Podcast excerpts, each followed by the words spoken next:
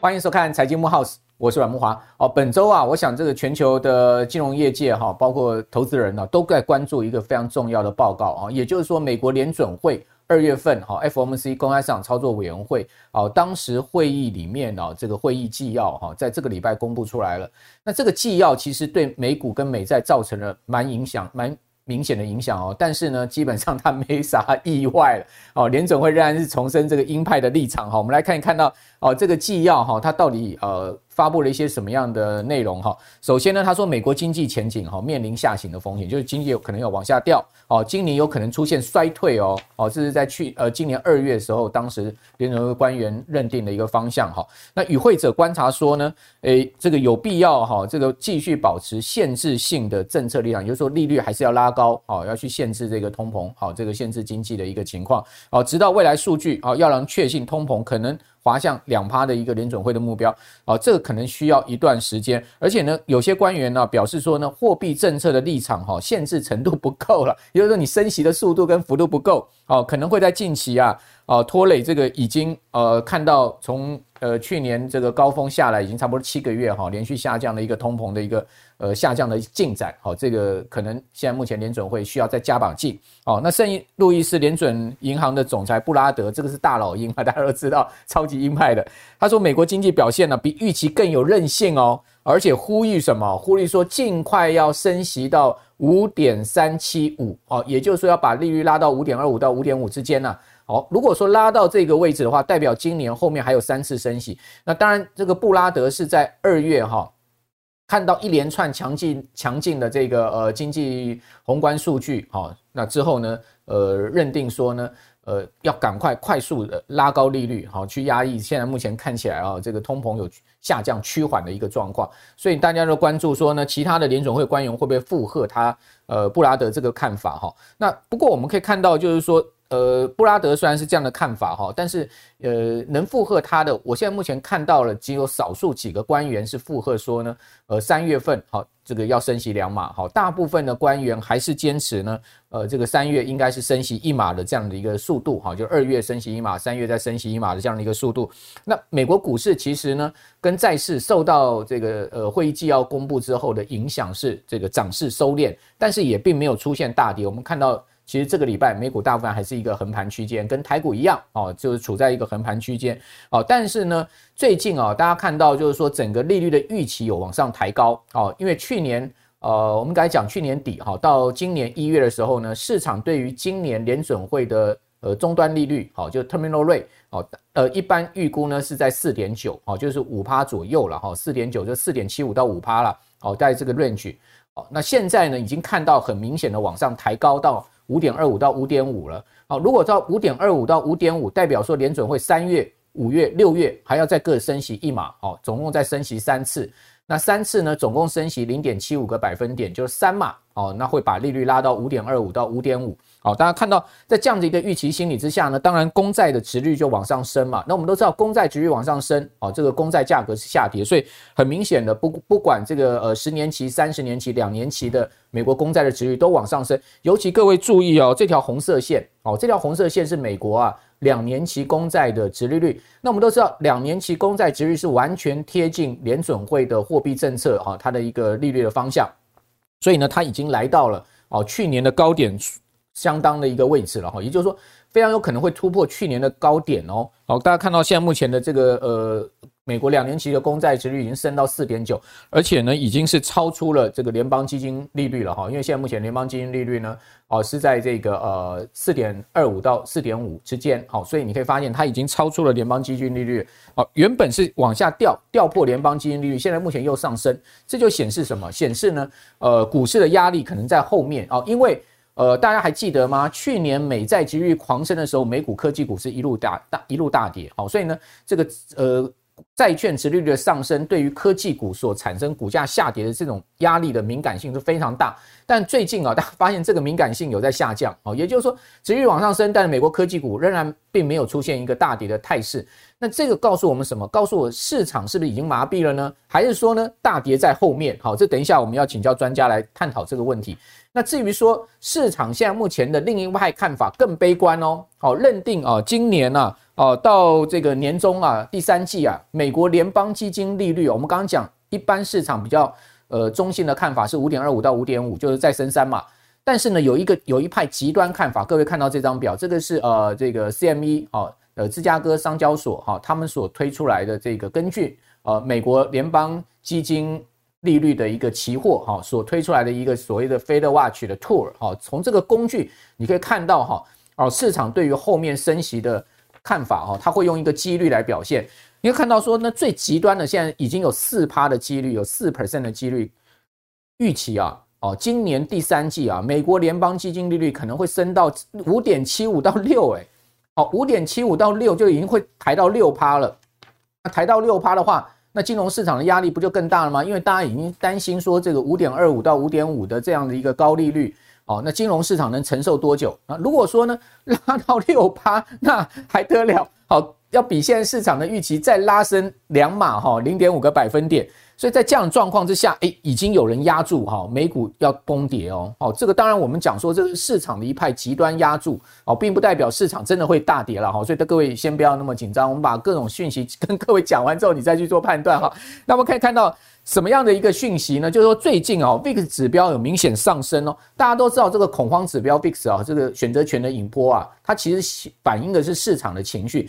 呃，过去一段时间以来啊，一月股市大涨哈，你会发现 VIX 是一直压低在二十以下。哎，最近突然哦，这个飙高到二十以上，那市场已经在警告说，如果这个 VIX 一直维持在二十以上不掉下去的话，那你要小心金融市场后面的压力哈，那叫做。风雨欲来，这个恐怕会吹吹垮这个金融市场。还有呢，呃，一个神秘客，哦，这个神秘客的代号叫做五十美分呐，fifty cents 啊，什么意思呢？他专门去买哈那个非常便宜的选择权的这个价外的这个 put，哦，大家知道买选择权的这个卖权哈。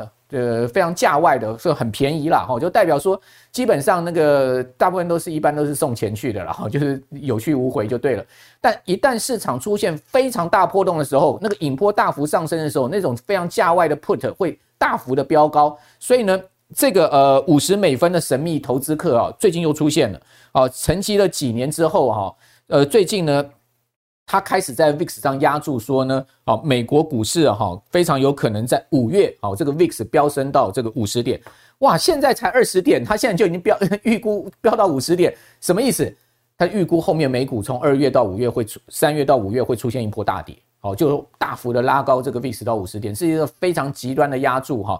那问题是说这个人呢？他过去押注曾经真的实现这种大幅的获利，也就是说呢，他在二零一八年一月的时候呢，哦，他去押注这个 VIX 大幅飙高，哎，真的哎，到这个二零一八年二月的时候呢，这个 VIX 真的飙到五十点，好，所以说呢，他他这个五十美分的神秘客一出现之后，大家会担心说是不是真的哦，这个美股要崩跌了，哇，这个现在。面临到这样的一个盘整态势，是不是这个盘完之后，我们常讲股市盘久必跌嘛？哈，虽然说周五哈台股突破了一万五千呃七百点，哦，似乎呢有突破盘整区味道，但是有没有发现开高收低？哦，很明显的一个状况。好，所以我们今天啊，赶快就这个总经面哈 去看到哈整个金融市场未来可能的变化。我们今天分别要从美国哦，包括日本哦，还有中国三个哦全世界最大的经济体哈来跟各位。拿捏好，抓住哈，现在目前整个投资的脉动哈。我们请教的是知名的经济学家吴家荣先生，在我们的节目现场哈。家荣兄你好，啊，木华兄好，各位观众大家好。好，那我们可以看到，事实上这个呃，其实我们刚刚讲说三三月升两码还是少数的声音了哈，布拉德啦哈，或者是说呃这个梅梅梅斯特好，这些联准会的官员哈，他们讲说要升两码，少数为什么？因为看到这个呃巴尔金好，就是 Richmond 的联邦。这个储备银行的行长哈，他说还是升一码了哈，比较有弹性了，不要那么急躁了哦。另外呢，美国前财政部长 Summers 接受彭博社访问的时候，他说啊，哦，这个目前这个美国通货膨胀率逼近七八，因为 CPI 还在这个六六六点五上下嘛。好说联总会在裁决外界质疑升息效果以及升息力道还不足抑制通膨之际，最终哦可能会更加力的踩下刹车。哦，所以也就是说可能会更加力的这个呃升息。哦，不管是哪一样说法，我们还是听听看佳龙兄的看法。就是说，现在目前，呃，到底三月会升一码还是升两码？那这个不管升一码、升两码，会产生什么样的影响？佳龙兄，您的看法？哎，它升息速度的问题，哈，其实是关系到整个货币政策的逻辑。嗯，那我们现在看到联总会哈，这个一个大问题就是，它要为经济降温啊，要对抗通膨，一定要让实体经济降温。然后呢，现在实体经济非常强劲，失业率还。在三点五降到三点四这个地带，这样的失业率这么低，劳动需求大大超过劳动供给，工资的增长率还维持在这个促进通膨的这个高高的阶段，就是超过百分之四啊。那这种情这样的强劲的经济没办法打通膨，所以这经济的这个基本面已经逼得联总会必须持续紧缩，甚至于要加大紧缩，这是基本面摆在那边啊。就像那个刚才你说前财政部长张某是已经指出来的，因为实体经济那么强，该降温的没降温。对，好，好。可是接下来我要讲啊，利用这个节目哈，来提出我最近观察到的一个问题，就是联总会拼命在努力要为经济降温，要对抗通膨，可是有三个人在扯联总会后腿哦。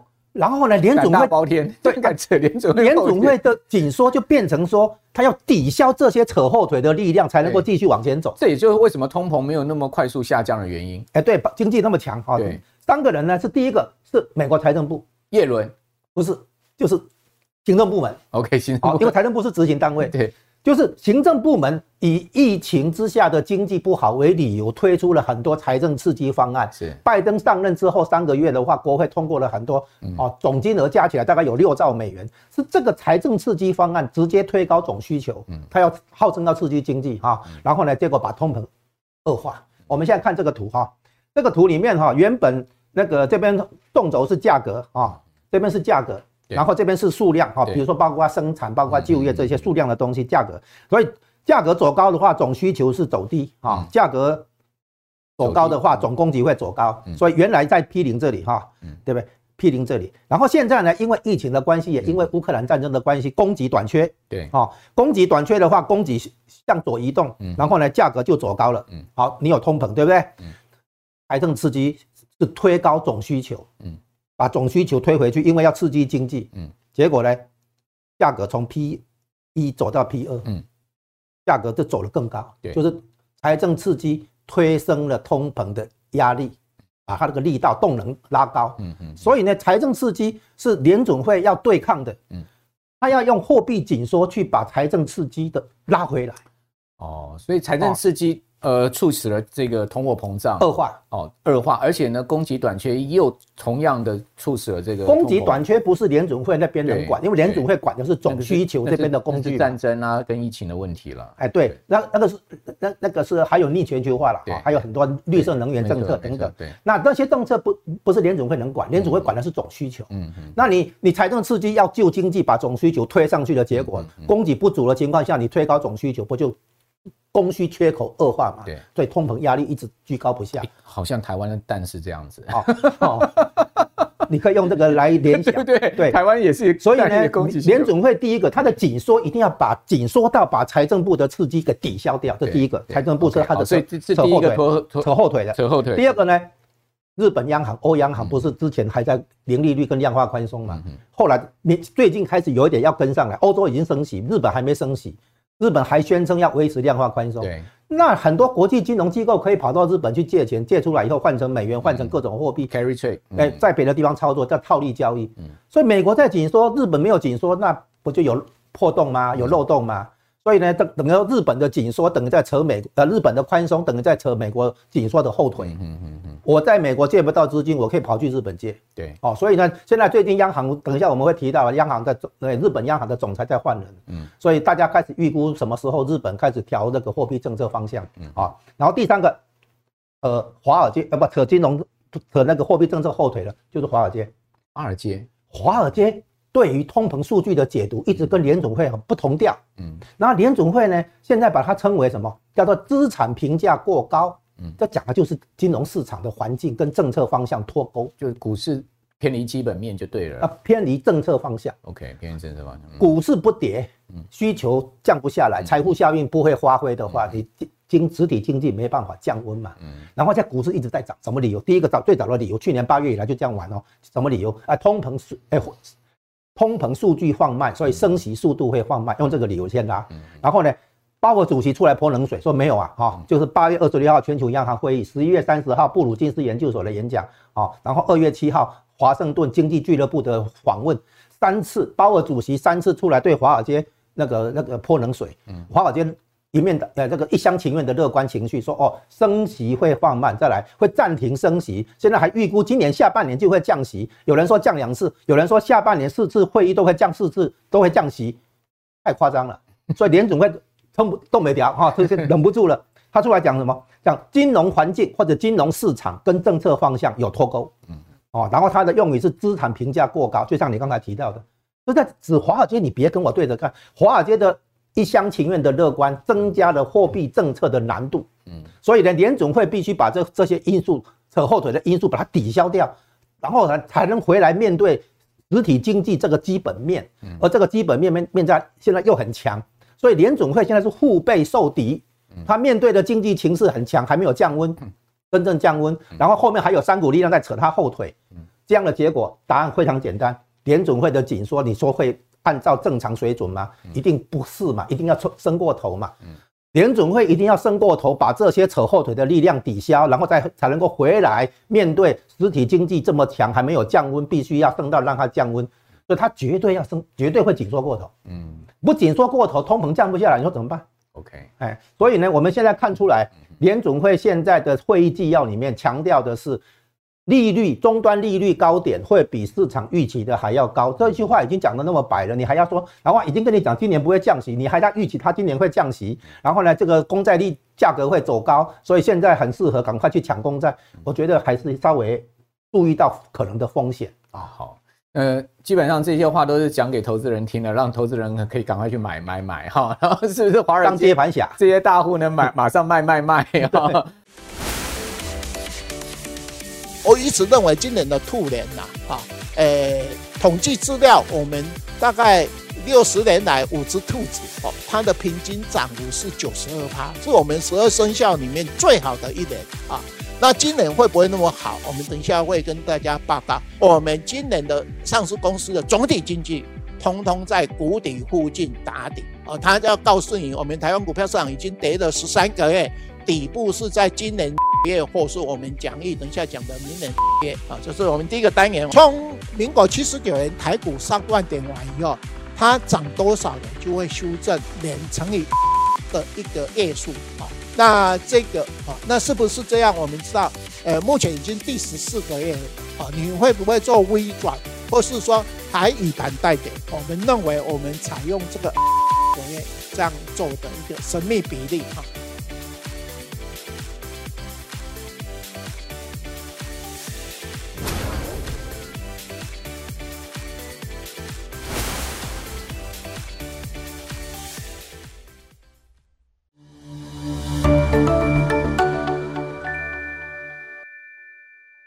除了这些因素以外，哈，还有一个现在目前看到华尔街哈在给联总会施压的，就是说呢，哎，你这个两趴通膨目标哈，这不不够不不过时了啦，你要把这个通膨目标拉到三趴。如果你不能把通膨目标拉拉到三趴哈，或者说你的这个呃政策目标不拉到三 percent，往上拉一个百分点的话，我跟你讲，经济会崩溃哈。其实持这个看法的，就是安联的首席经济学家伊尔艾朗哈，他就是这样讲。好，经济迟早被你联准会搞搞崩溃哦！你这样一直维持那么高的利率啊，一直拉高利率，然后呢，你又用一个过时的两趴的一个通膨目标，哦，你这个有问题哈。那另外呢，呃，还有经济学家也讲说，诶，这个美国两趴通膨就是一个错误，哈，讲得非常直白哦，哦，像是国际货币基金首席的经济学家葛罗夫就说，一开始啊，联准会就应该把通膨设定成三趴，而不是两趴。哦，那我们刚刚讲的伊尔艾朗也是这样讲。好，所以呢，这就是什么？呃，希望说联准会哈把通膨目标拉到三趴哈，而让这个降息的这个压力可以相对的舒缓了哈，让华尔街的股市，这个大家不要称心如意的金融资产价格可以上涨。所以这个到底两趴的目标对还是三趴的目标对啊？首先现在还没有降到三趴，没有这个问题。嗯，这个问题讲得太早，为什么？对，因为他们已经在你想你讲的利你讲的利率目标变成说哦，我如果通膨降到三趴，我就不需要再升息了，是吗？你是这个意思吗？好，好像通膨降到目标了，好，你不用再升息，不用再紧缩，对，没这个道理。嗯，好，为什么？第一个，如果联总会因为打通膨打不下来，只能降到三 percent 附近，百分之三附近的话，然后就要松手的话，表示你的那个对抗通膨的货币政策的操作能力有问题。第二个。最严重的信誉问题，你当初说百分之二，现在因为做不到就改百分之三，那你以后还可以改啊？自打嘴巴啊！对，所以你货币政策有一个重点，就是说你讲联总会讲的话要有信用，金融市场才会相信你的前瞻指引，你对市场的沟通才会有效。如果你改来改去失去可信度的话，你以后讲的话市场要怎么看？哦，你现在就因为如果你现在因为对抗通膨很辛苦做不到。然后你就把目标达调到百分之三，然后来通膨降到百分之三以后，你就说我们达成目标，这在金融市场的心里面会怎么想？你联准会根本就是混球嘛，混蛋嘛！啊，你怎你怎么可以说因为我你做不到就把目标调高？这没有意义的啊！所以联准会，更何况那个百分之二哈是长期演算的结果啊，那个百分之三是一个什么门槛呢？叫做通膨的门槛，通膨率超过百分之三，我们就宣布有通膨。超过百分之五，有的说超过百分之六，我们就说有高通膨。目前还在高通膨，所以联准会对通膨的解读有一句话很经经典，就是通膨数据确实有放慢，但仍然在高位。啊，因为你还在五 percent 以上嘛，你现在先降到五 percent 以下再说嘛，他现在扯什么百分之三？扯联准会后腿了，没意思。哎，好，那这个另外扯 联准后腿，刚才嘉荣兄讲到就是日本央行哈。这个日银还是现在目前全世界唯一的啊，这个维持负利率的这个央行啊，因为现在欧洲央行在去年七月已经退出负利率了嘛，哈，那接下来你看到丹麦央行了，哈，呃，这个欧洲的少数几个央行还维持负利率，也都在去年九月都退出了这个所谓负利率，哈，就是说这进入到所谓的正式利率正常化的一个情况，负利率讲实在真的是不正常了，哦，所以在这样状况之下，大家期待说，哎，日银会不会在新的总裁，因为黑田东彦四月八号下任之后，哈，那是个新的总裁，现在出来黑马嘛，哈，这个植田和男是一个经济学家，哦，大家都没有想到这个人会被这个岸田首相任命，哦，所以当时这个消息一出来之后，华尔街的交易员，哦，这个一手在查这个植田和男到底是谁啊？不知道这个人，另外一手赶快买日元哦，这个赌日元要大升，因为大家都觉得说，日本马上要这个退出宽松了，啊，因为现在日本还是全世界在扯这个联准会后腿，哦，这个还在大宽松嘛。哦，那这个呃呃，到底植田和男是何等人物哈？那日本央行后面的政策会怎么样？因为今年有一个可可能潜在的黑天鹅是什么？就是日本国债的问题哈。大家都说美债很严重哈，美债可能美国财政部现在也在担心那个流动性的问题哈，联总会在担心流动问题，但似乎还能控制。但是日本国债，大家发现哎。一月以来，哈，日本十年期国债殖利率呢，已经两次哈到零点五的这个所谓 YCC 的这个上限了哈，所以代表什么？代表这个日债哈有很大卖压，哦，逼得这个日银要必须要无限量的去买进这个日本的十年期国债哈，来压低这个利率，哦，所以在这样的状况之下，大家担心日债会不会变康了哈？万一呢，整个日日日呃日本央行 control 不了这个国债市场的话，那还得了？大家知道日债的规模是上千兆日元啊，哦。是超过十兆美金的这个日本国债的一个规模哈，而且一半是收在日银的这个仓库里面，所以这个问题哦很麻烦哦。那另外一方面呢，你可以看到日元再次成为套利交易的最佳选择，最近日元又贬回一三五附近哈，那日元又变成 carry trade 哦，那这个到底呃怎么去看日本版的伯南克呢？哦，据说他是 Bernanke 的同学了，同一个老师。好，那这个就要请教佳龙兄了哈，这个植田和南。四月八号上任之后，日银的政策会做重大的转变吗？哎，他上任的话，主要就是为黑田东彦的量化宽松啊来解套。嗯啊，除了这个以外，他没有必要换他，就是岸田文雄本来可以直接换当时的日银的副总裁雨宫正家，哎，升上来就好，因为他是传统鸽派嘛。哈，那会换这个人啊，植田和男这个人，那显然就是要为日银政策转变方向铺路啊。那这样子，他是麻省理工的经济学博士了哈，跟伯南克一样，都受教于当时麻省理工的总体经济理论的台柱，就是 Stanley Fischer 哈。F I S C H E R 这个人啊，这个人当过以色列央行总裁啊，犹太人。然后呢，这个美国人可以信任这个所谓我们训练出来的经济学家啊，是这样子。然后直田和男在国会听证会的时候提出的看法是这样：日本的通膨哈，观察日本通膨分成两个部分，一个是进口，嗯，跟国内因素，进口因素跟国内因素。那进口因素呢，当然是因为这个。也这是这个因素，进口的东西变贵，造成日日本的通货膨胀，终于达到百分之二，甚至于到百分之四。输入型通膨，哎，对，输入型通膨，这第一个是国外因素还是国内因素？这第一个，第二个是供给因素还是需求因素？啊，如果是需求因素的话，联总哎，央行哈，包括日本央行应该提前缓，呃，预先来紧缩。需求因素的话，你不能等它。爆发了再来应对，那会来不及，因为政策行动有滞后性，有时间差了啊。如果我预预估需求会来啊，会刺激通膨的话，我央行要提早行动。是，但是供给端可以另一种思考。供给端的话呢，因因为央行的工具不是直接处理供给端，对，所以它可以让供给端自己哈修复，啊，不用急着出手。这个。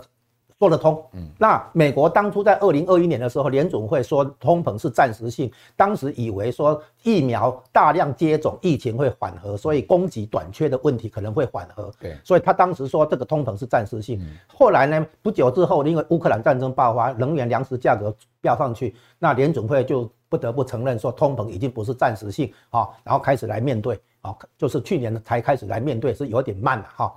那现在发现财政刺激。总需求的推升啊，其实是通膨的重要因素。所以在这样子就这一点来讲的话，联美国联准会已经落后了，落后于通膨曲线了哈。那现在日本在诊断这个通膨的因素，日本的通膨哈，那发现大部分是来自于进口，还不是日本国内因素，而且也不是日本需求因素。所以呢，植田和男虽然是鹰派，但是他会慎慎重，他会说现在可能还不是退出量化宽松的最好时机哦。当然，因为现在他还没有正式上任，话这样讲，让大家让金融市场能够安心。但是呢，他的上任主要就是为黑田东彦的这个，诶，长期的这个量化宽松立场来做退场的安排。不然的话，为什么要换他？对不对？所以呢，套利交易者提前那个做一些那个偿还日元的动作，这个是合理的，因为这个风险总要降低下来嘛。你铺铺险的部位太高也不好嘛。啊，那。欧央行跟日央行相对于美国来讲的话，量化宽松都是维持的比较久。那美国是率先紧缩，要认真对抗通膨，所以美联储这个加息的动作很大啊，叫暴力升息。那欧央行欧洲的通膨比美国还严重很多，可是欧央行的升息升到现在也输美国输很多。所以呢，只是说它从零利率敢升息已经很了不起了，是这样子。所以大家会发现，哎，从十一月初到现。到一月底三个月的美元指数的下跌，是基于一个错误的理由，是认为美国升息已经接近尾声。其实不是，真正的理由是因为欧央行在升息。对，美元指数最近又回到一百零五了。哎，对，就是欧央欧央行升息的话，缩短美国跟欧洲的利差，就是美德利差，美国跟德国的这个十年期公债的那个利差缩小。啊，然后欧元强劲了嘛，然后美元指数下来，但是现在又回来了嘛，哈，所以呢，因为现在大家发现美国升息根本还没有接近尾声了哈，那个可能哈，可能不是你刚刚说的五点七五到百分之六，因为你拜百分之六以下的。基准利率根本不足以压下通膨。哎呦，所以嘉龙兄，你觉得会升到多少？绝对六 percent 以上。OK，不是，几几率非常高了。佳龙兄早就已经讲六 percent，不是今天才讲。我本来是讲说七 percent 到八 percent，后来我说六 percent 以上。OK OK，这样子。好，因为什么？因为你的利率基准利率啊，一定要有足够的限制性，足以把通膨打下来。对，啊，打不下来，你也到时候如果还是打不下来，你联准会也只好升，市场也只好接受嘛。现在市场是。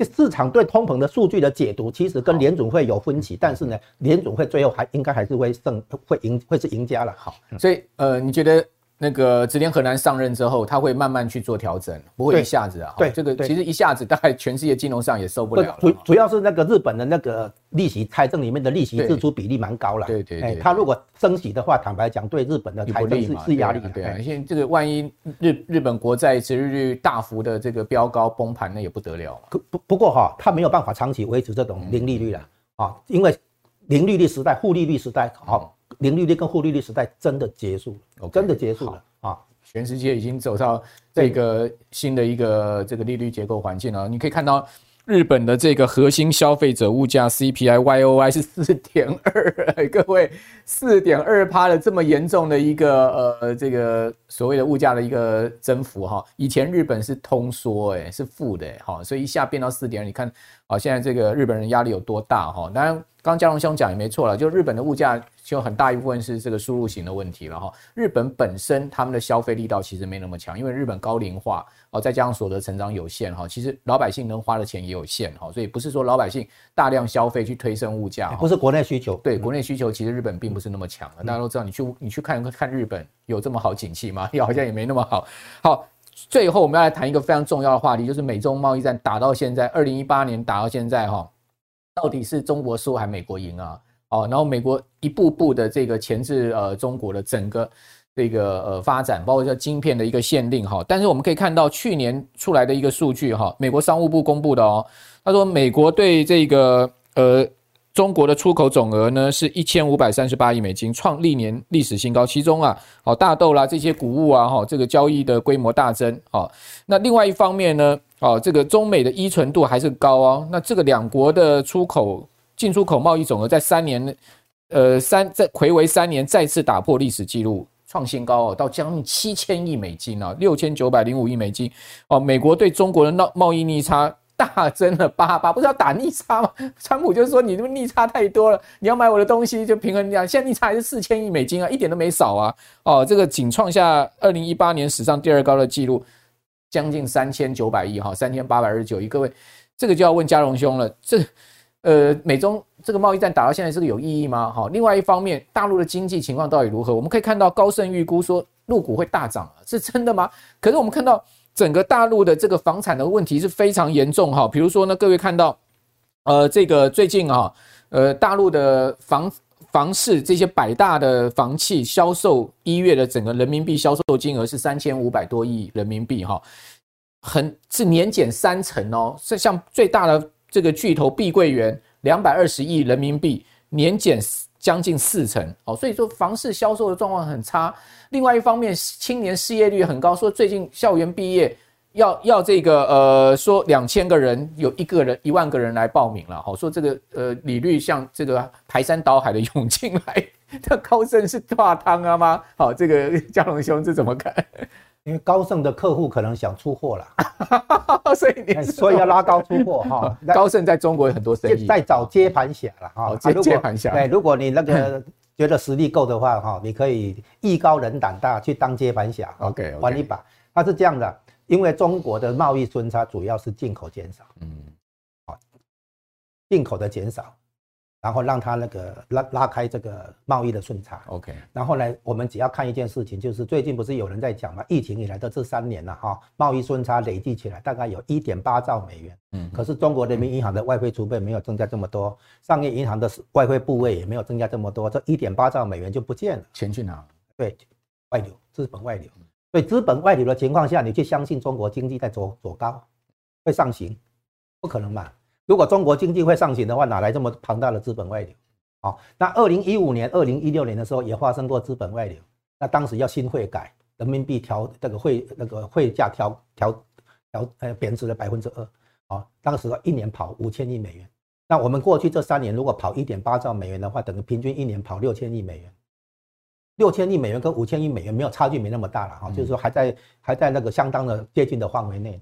所以这个是正，这个是说正常来说，这个是资金外流。那你问为什么要资金外流？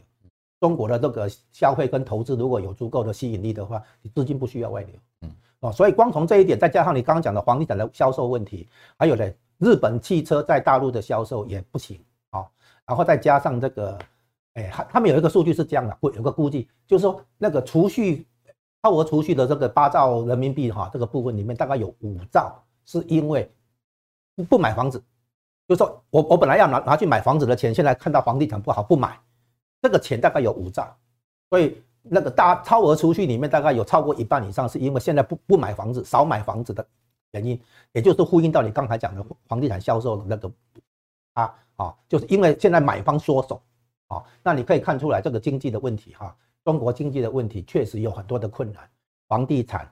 危机、就业危机、哈地方财政危机，现在多了一个粮食危机。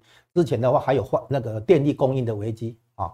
那所以呢，现在的话算是内外交困啊。所以呢，现在对于中国经济的展望哈，会比较乐观的人是都是外国的一些机构，他们以为中国解封了，经济跟生活会回到正常。但是我们都知道嘛，这个没有回到正常嘛。啊，解封之后还是乱啊，乱糟糟的啊，因为是无序解封，没有事先准备好就解封，所以现在情况还很乱。